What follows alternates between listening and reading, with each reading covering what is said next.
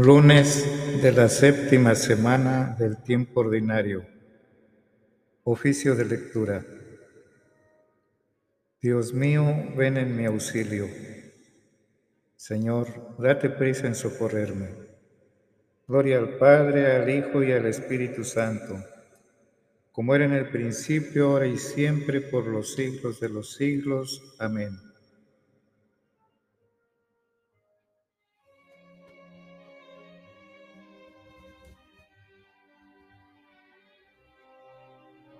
Himno. Llenando el mundo, el sol abre la mañana más y más. La luz que transcurre ahora, aún más pura, volverá. Descansa el peso del mundo en alada suavidad. Teje la santa armonía del tiempo en la eternidad. Vivir, vivir como siempre vivir en siempre y amar, traspasado por el tiempo, las cosas en su verdad, una luz, una luz única fluye. Siempre esta luz fluirá desde el aroma y el árbol de la encendida bondad. Todo en rotación diurna descansa en su más allá. Espera, susurra, tiembla, duerme y parece velar, mientras el peso del mundo tira del cuerpo y lo va enterrando dulcemente entre un después y un jamás. Gloria al Padre, al Hijo y al Espíritu Santo, como era en el principio y siempre por los siglos de los siglos. Amén.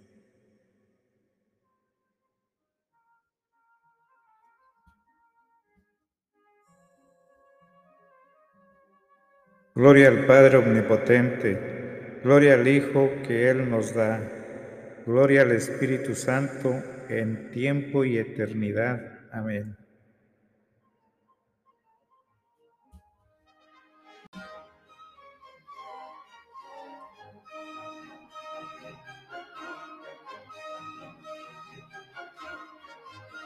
Muchas veces, Señor, a la hora décima, sobre mesa en sosiego.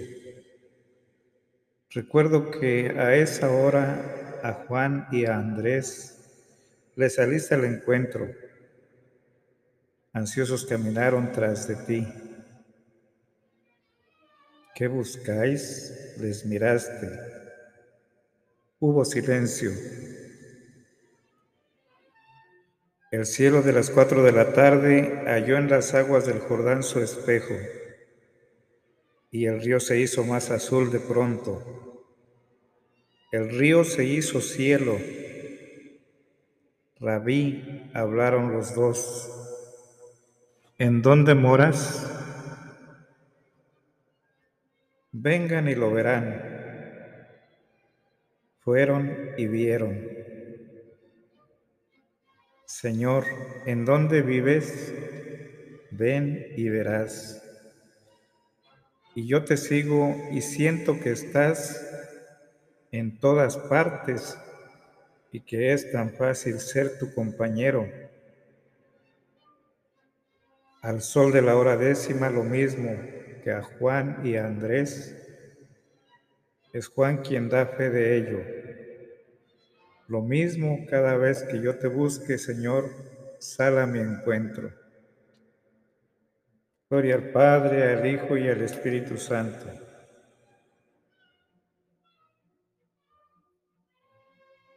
Salmodia. Vendrá el Señor y no callará. Salmo 49. El verdadero culto a Dios. No he venido a abolir la ley sino a darle plenitud. Mateo 5, 17. El Dios de los dioses, el Señor habla. Convoca la tierra de oriente a occidente, desde Sión, la hermosa, Dios resplandece. Viene nuestro Dios y no callará. Le precede fuego voraz, le rodea tempestad violenta. Desde lo alto convoca cielo y tierra para juzgar a su pueblo. Congregadme a mis fieles que sellaron mi pacto con un sacrificio. Proclame el cielo su justicia. Dios en persona va a juzgar. Gloria al Padre y al Hijo y al Espíritu Santo, como era en el principio, ahora y siempre, por los siglos de los siglos. Amén. Vendrá el Señor y no callará. Ofrece a Dios un sacrificio de alabanza.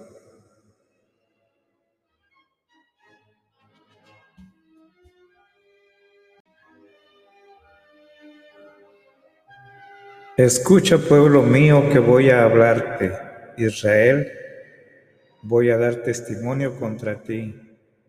Yo, Dios, tu Dios. No te reprocho tus sacrificios pues siempre están tus holocaustos ante mí. Pero no aceptaré un becerro de tu casa, ni un cabrito de tus rebaños. Pues las fieras de la selva son mías y hay miles de bestias en mis montes. Conozco todos los pájaros del cielo, tengo a mano cuantos agiten los campos. Si tuviera hambre, no te lo diría pues el orbe y cuanto lo llena es mío. ¿Comeré yo carne de toros? ¿Beberé sangre de cabritos?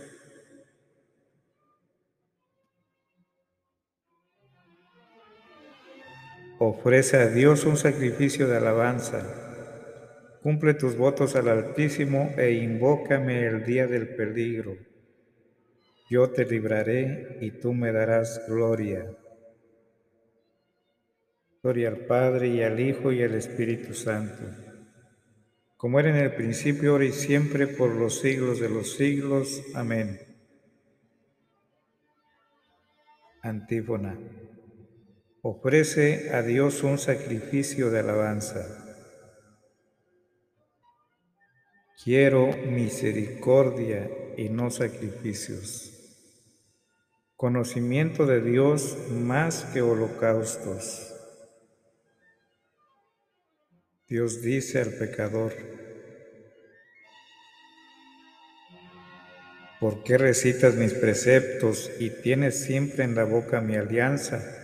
Tú que detestas mi enseñanza y te echas a la espalda mis mandatos. Cuando ves un ladrón, corres con él, te mezclas con los adúlteros, sueltas tu lengua para el mal tu boca urde el engaño. Te sientas a hablar contra tu hermano. Deshonras al hijo de tu madre. Esto haces y me voy a callar. ¿Crees que soy como tú? Te acusaré, te lo echaré en cara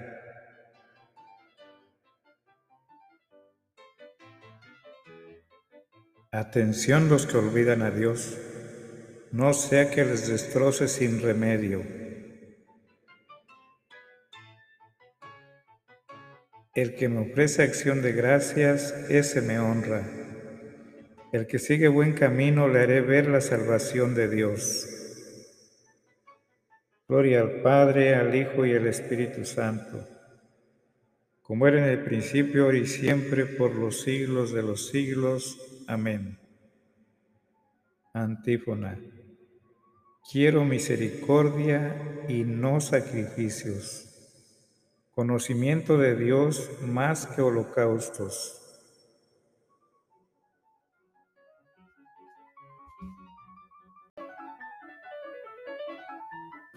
Versículo. Escucha, pueblo mío, que voy a hablarte. Yo Dios, tu Dios Primera lectura.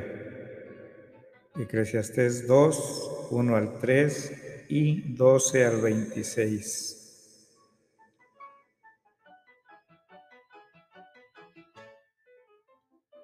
Vanidad de los placeres y de la sabiduría humana. Del libro del eclesiastés. Me dije, vamos a ensayar con la alegría y gozar de placeres y también resultó vanidad. A la risa dije, locura. Y a la alegría ¿Qué consigues? Exploré atentamente, guiado por mi mente con destreza. Traté mi cuerpo con vino, medía la frivolidad para averiguar cómo el hombre bajo el cielo podrá disfrutar los días contados de su vida. ¿Qué hará el hombre que sucederá al rey? Lo que ya habían hecho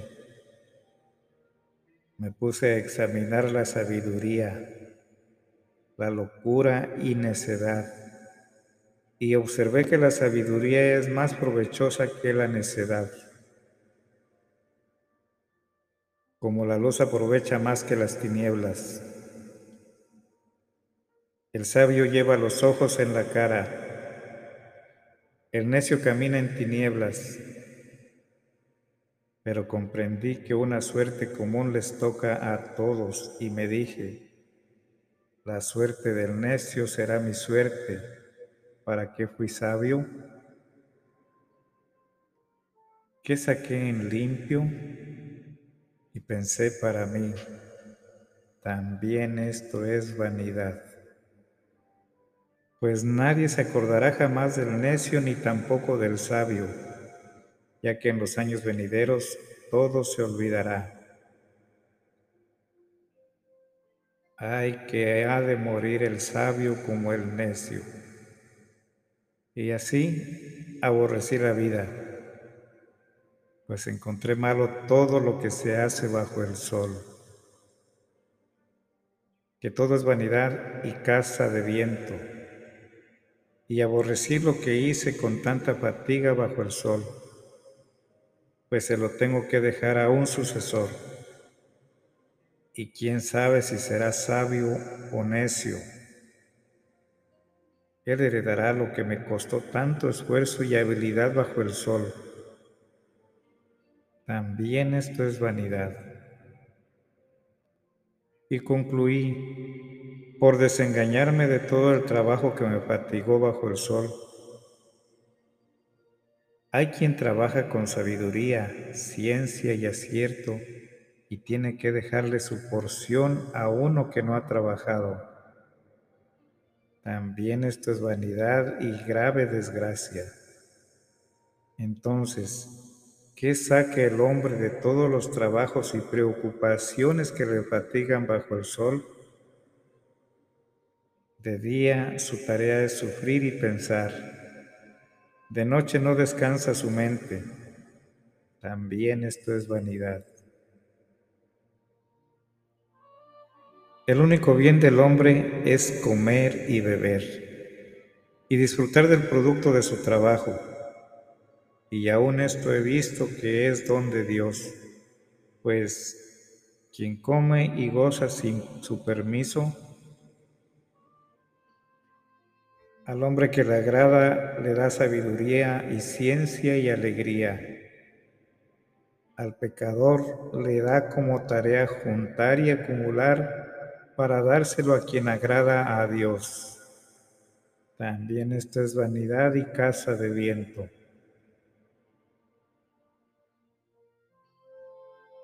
Responsorio. Eclesiastés 2, 26. Primera de Timoteo 6, 10. Al hombre que le agrada, Dios le da sabiduría y ciencia y alegría. Al pecador le da como tarea juntar y acumular. También esto es vanidad y casa de viento. Al hombre que le agrada, Dios le da sabiduría y ciencia y alegría. Al pecador le da como tarea juntar y acumular. También esto es vanidad y casa de viento. La codicia es la raíz de todos los males, y muchos, arrastrados por ella, se han acarreado muchos sufrimientos. También esto es vanidad y casa de viento.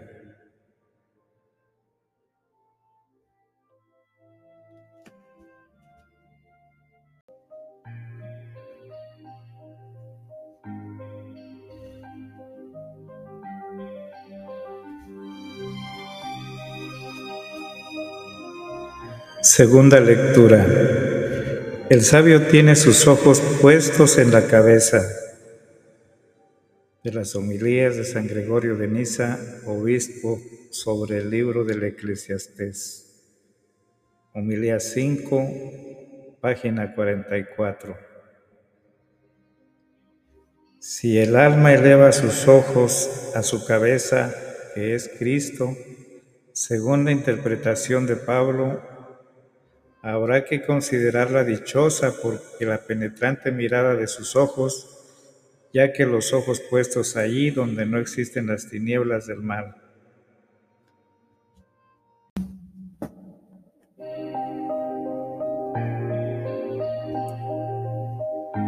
Segunda lectura.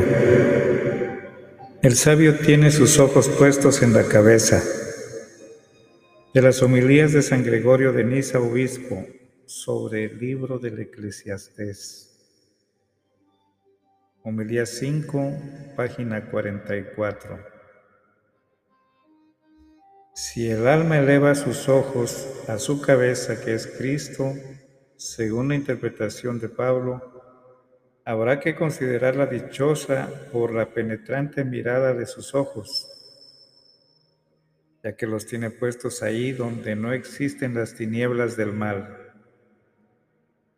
El gran Pablo y todos los que tuvieron una grandeza semejante a la suya tenían los ojos fijos en su cabeza, así como todos los que viven, se mueven y existen en Cristo.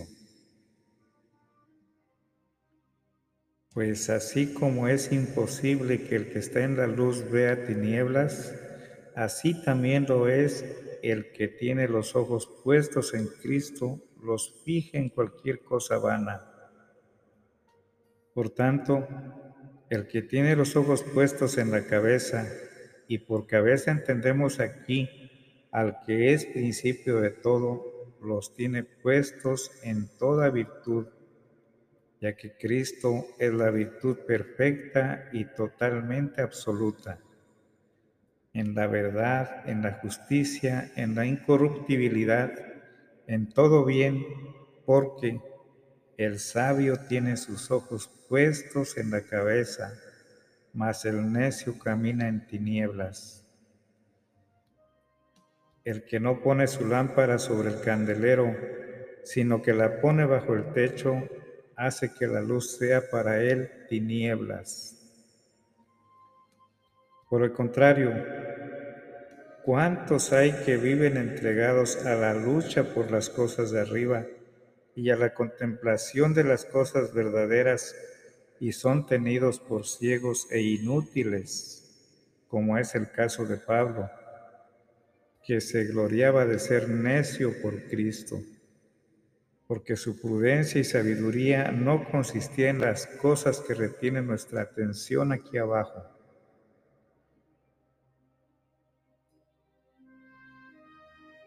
Por esto dice, nosotros unos necios por Cristo, que es lo mismo que decir, nosotros somos ciegos con relación a la vida de este mundo, porque miramos hacia arriba y tenemos los ojos puestos en la cabeza.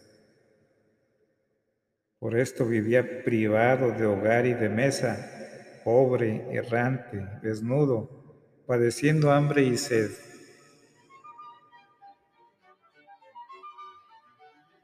¿Quién no lo hubiera juzgado digno de lástima, viéndolo encarcelado, sufriendo la ignominia de los azotes, viéndolo entre las olas del mar al ser la nave desmantelada, viendo cómo era llevado de aquí para allá entre cadenas, pero aunque tal fue su vida entre los hombres, él nunca dejó de tener los ojos puestos en la cabeza. Según aquellas palabras suyas, ¿quién podría apartarnos del amor de Cristo? La aflicción, la angustia, la persecución, el hambre, la desnudez, el peligro, la espada, que es como si dijese, ¿quién apartará mis ojos de la cabeza y hará que los ponga en las cosas que son despreciables? A nosotros nos manda hacer lo mismo cuando nos exhorta a aspirar a los bienes de arriba, lo que equivale a decir tener los ojos puestos en la cabeza. Responsorio. Salmo 122. 2, Juan 8:12. Como están los ojos de los esclavos fijos en las manos de sus señores, así están nuestros ojos en el Señor, Dios nuestro esperando su misericordia. Como están los ojos de los esclavos fijos en las manos de sus señores, Así están nuestros ojos en el Señor Dios nuestro, esperando su misericordia. Yo soy la luz del mundo. El que me sigue no camina en tinieblas, sino que tendrá la luz de la vida. Así están nuestros ojos en el Señor, Dios nuestro, esperando su misericordia. Oración conclusiva. Oremos. Concédenos, Dios Todopoderoso, que meditando siempre las realidades espirituales, cumplamos de palabra y de obra lo que a ti te complace. Por nuestro Señor Jesucristo, tu Hijo, que vive y reina contigo en la unidad del Espíritu Santo y es Dios, por los siglos de los siglos. Amén. Conclusión. Bendigamos al Señor. Demos gracias a Dios.